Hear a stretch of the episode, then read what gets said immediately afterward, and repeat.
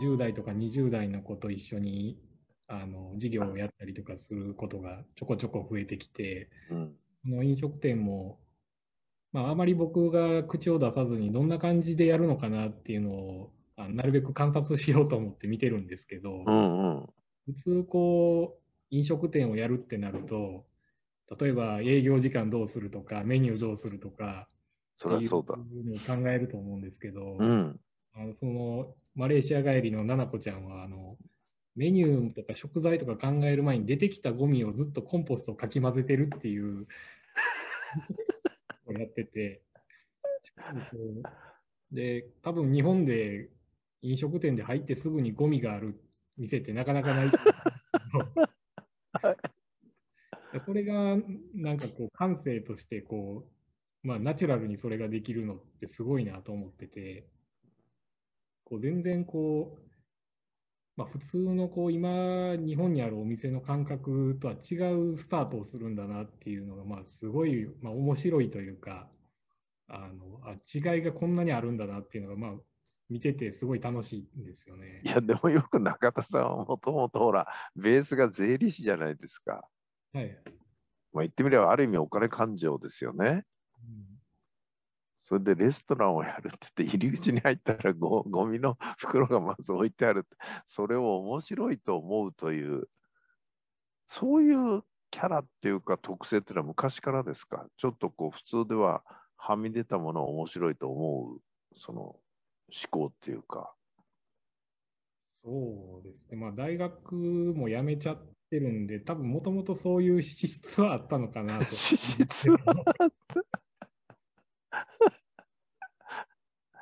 でも、そうですね、税理士でこういわゆる普通の企業の、まあ、うん講演を、まあ、仕事ではしてるしてたんですけど、うんうんその幹事さんと出会っていろんないい会社回らせてもらったりとか、あと、まあ、海外もあのバナナペーパーとか、うん。みたいなところとか、いろんなところを回らせてもらって、やっぱりこう基準が変わるっていうのはあるあったかなとは思います。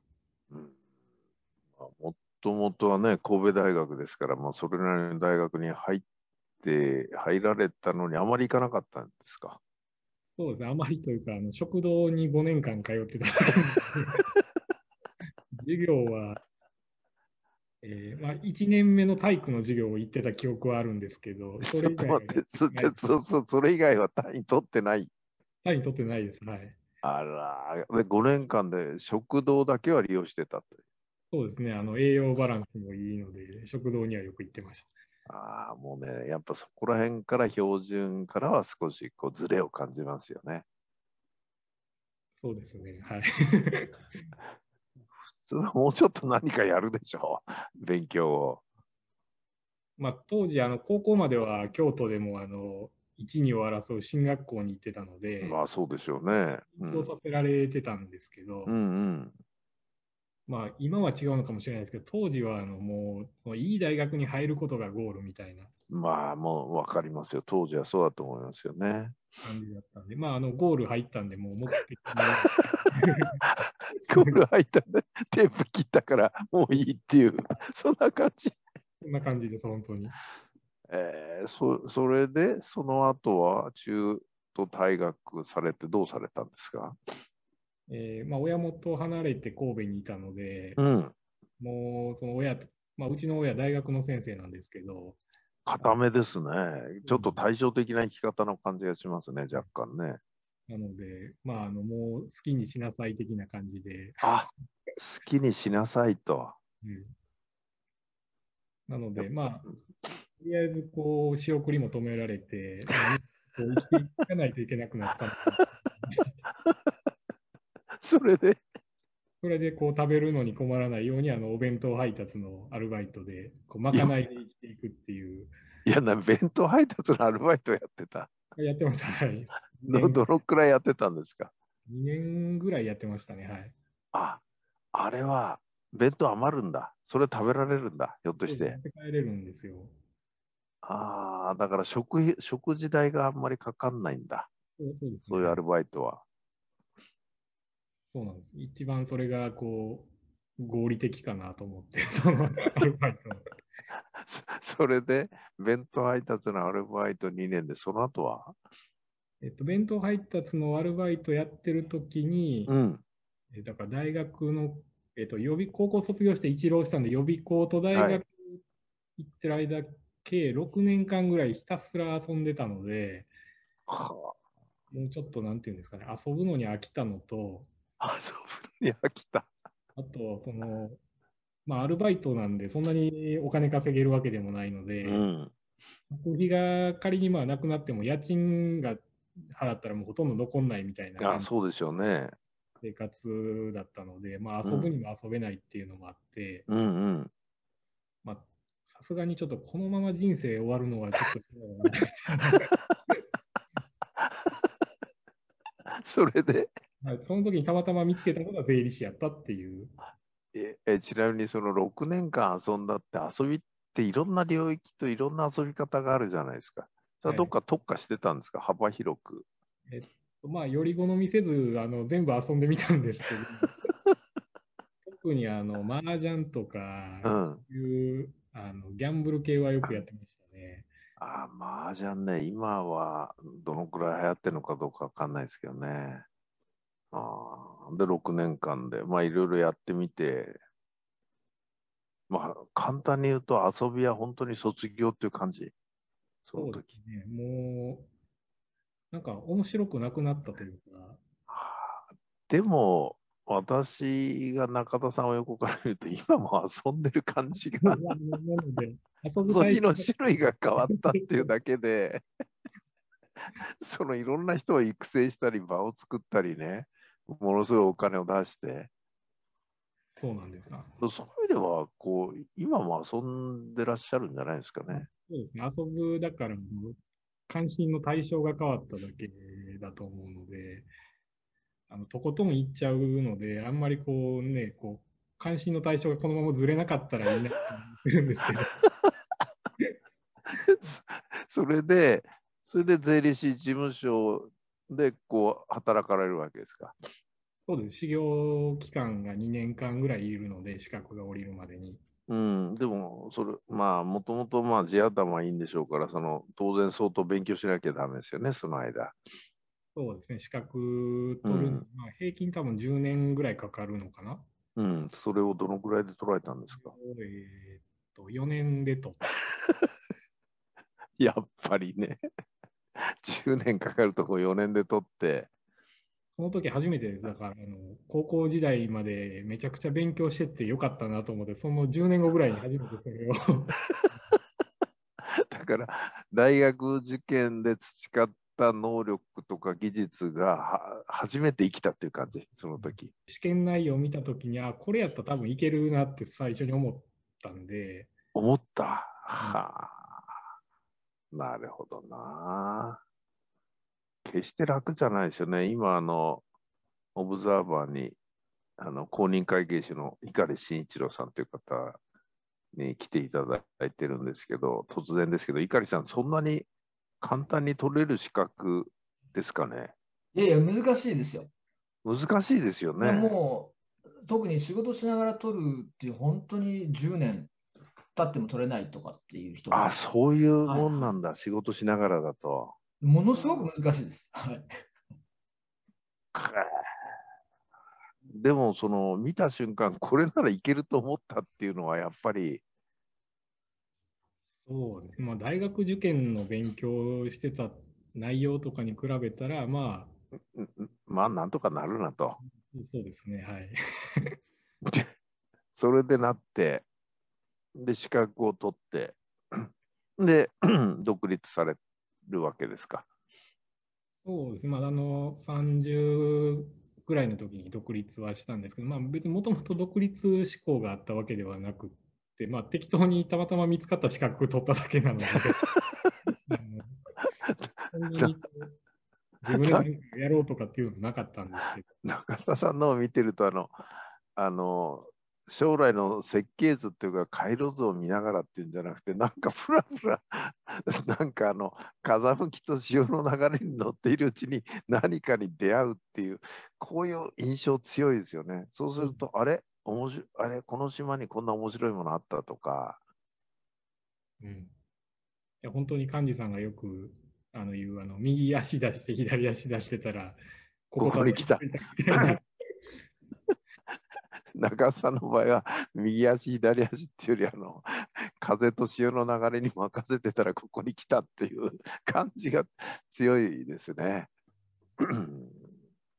不安はないですか？例えば今、そのレストランをね、若い人にさせるったって別に経費がゼロじゃないし、その場所も借りてるわけだし、はい、あとその京都の一等地にね、ワンフロアバーンとぶち抜きで、他のフロアも借りてらっしゃるわけですから、なんかすごいいろいろお金のかかることをものすごいされてるじゃないですか。うん、そこで不安っていうのはないんですかね？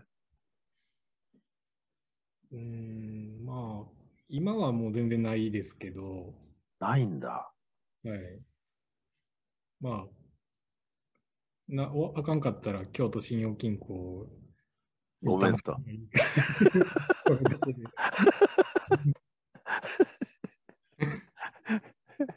回線はつってごめんつって。そうですね。まあ、ただ、こう、まあ、扉やり始めてから、あの、まあ、管理さんにも連れて行っていただいた稲食品さん。はい。あの年輪経営は僕もすごい経営の考え方として、うん、あの理想だなと思ってて、うんまあ、確かにずっと赤字は赤字なんですけど、うん、あの本当に薄い年輪ですけど、ちょっとずつ重ねながら、こう、いい方向には いってる。で、まあ、まあ、最終生きてる間ぐらいに帳尻があったらまあいいかなぐらいの感じで今はやってる。いや結構ロングレンジ 先を見てますね。生きてる間最後の方で帳尻合えばいいかなと。うん、まあなんか帳尻合いそうになってきたなと思ったらまた飲食店始めること 帳尻が合わへんようにななんかなっていくみたいな感じになるのでこれはまあ多分最後ぐらいまで合わへんのか、最後も合わへんのかちょっと分かんないですけど。確か農業もなんかやってませんでした、農家と。あそういう農家さんも扉にそういう面白い農家さんがよく来られてて、うん、まあ、その農家さんと喋ってたら、こういつの間にか一緒にこう農家目線の会社を作ろうみたいなので会社を始めて 手伝いに行ってます。